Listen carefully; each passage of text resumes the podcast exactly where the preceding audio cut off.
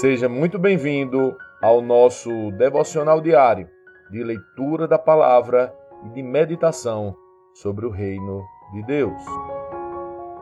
A leitura de hoje é Hebreus 2. Vamos lá. Portanto, precisamos prestar muita atenção às verdades que temos ouvido para não nos desviarmos delas pois a mensagem que foi transmitida por meio de anjos permaneceu firme e toda transgressão e desobediência recebeu o castigo merecido. O que nos faz pensar que escaparemos se negligenciarmos essa grande salvação, anunciada primeiramente pelo Senhor e depois transmitida a nós por aqueles que o ouviram falar. E Deus confirmou a mensagem por meio de sinais, maravilhas e diversos milagres, e também por dons do Espírito Santo, conforme sua vontade. Além disso, não são anjos que governarão o mundo futuro a que nos referimos. Porque em certo lugar alguém disse: Quem é o simples mortal para que penses nele? Quem é o filho do homem para que com ele te importes. E, no entanto, por pouco tempo fizestes um pouco menor que os anjos e o coroaste de glória e honra. Tu lhe deste autoridade sobre todas as coisas. Quando se diz todas as coisas, significa que nada foi deixado de fora. É verdade que ainda não vimos tudo ser submetido à sua autoridade. Contudo, vemos Jesus que por pouco tempo foi feito um pouco menor que os anjos e que por ter sofrido a morte agora está coroado de glória e honra. Sim, pela graça de Deus, Jesus experimentou a morte por todos. Deus, para quem e por meio de quem todas as coisas foram criadas, escolheu levar muitos filhos à glória. E era apropriado que, por meio do sofrimento de Jesus, ele o tornasse o líder perfeito para conduzi-los à salvação. Assim, tanto que santifica como os que são santificados procedem de um só. Por isso, Jesus não se envergonha de chamá-los irmãos. Quando diz Proclamarei teu nome a meus irmãos, no meio de teu povo reunido te louvarei. E também afirmou: Porei minha confiança nele, isto é, eu e os filhos que Deus me deu. Visto, portanto, que os filhos são seres humanos, feitos de carne e sangue, o filho também se tornou carne e sangue. Pois somente assim ele poderia morrer, e somente ao morrer destruiria o diabo que tinha o poder da morte. Só dessa maneira ele libertaria aqueles que, durante toda a vida, estiveram escravizados pelo medo da morte. Portanto, era necessário que ele se tornasse semelhante a seus irmãos em todos os aspectos, de modo que pudesse ser nosso misericordioso e fiel sumo sacerdote diante de Deus e realizar o sacrifício que remove os pecados do povo. Uma vez que ele próprio passou por sofrimento e tentação, é capaz de ajudar aqueles que são tentados.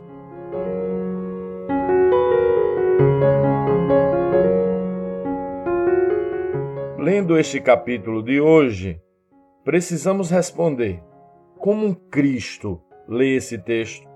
O que aprendemos nele e que aplicações práticas podemos levar para as nossas vidas.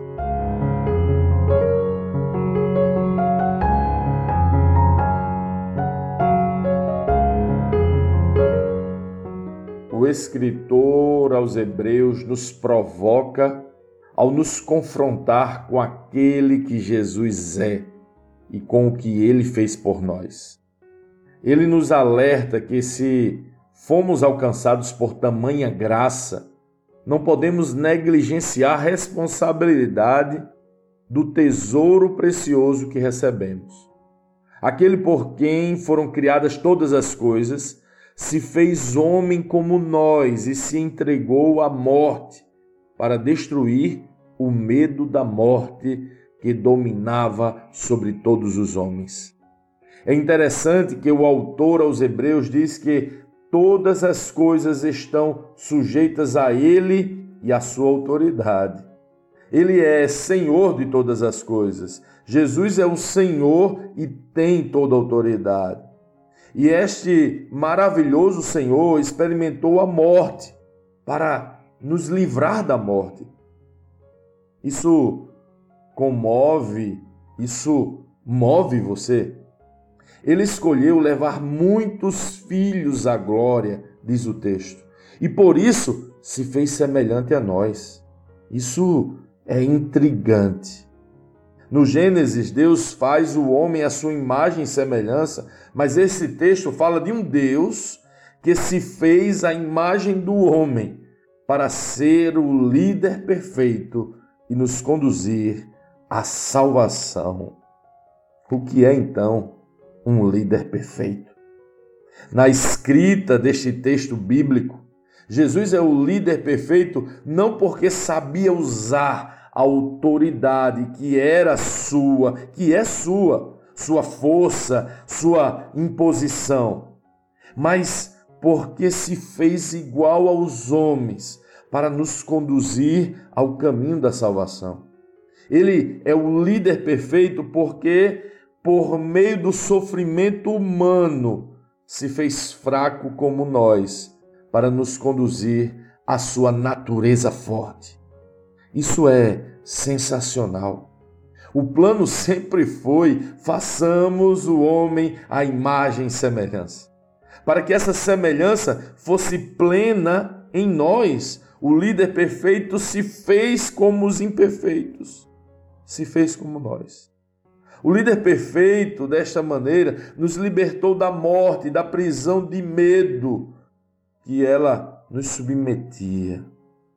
Ele se tornou como nós em todos os aspectos e, sofrendo as nossas dores e morte, se tornou nosso misericordioso e fiel sumo sacerdote, que pelo seu sacrifício remove nossos pecados e é capaz de nos ajudar em todas as nossas tentações, pois, como líder perfeito, venceu todas elas. A pergunta é: diante de tudo que recebemos deste líder perfeito, que nos apresentou o caminho da salvação, como temos o seguido? Como temos o honrado? Como temos respondido ao líder perfeito? Que tal orarmos hoje pedindo e suplicando, não bênçãos e milagres, mas para que ele guie e lidere nosso coração rebelde. Jesus, tu és o líder perfeito. E por isso, pedimos que nos ajude a vencer as nossas tentações. Que possamos ser liderados por ti em todas as coisas. Que a tua liderança seja perfeitamente estabelecida em nossos corações, que Sua vontade seja plenamente vivida por nós. Conquista nossa vontade, Senhor. Nos direciona em todas as coisas. Somos submissos à Tua liderança. Você é o nosso líder perfeito.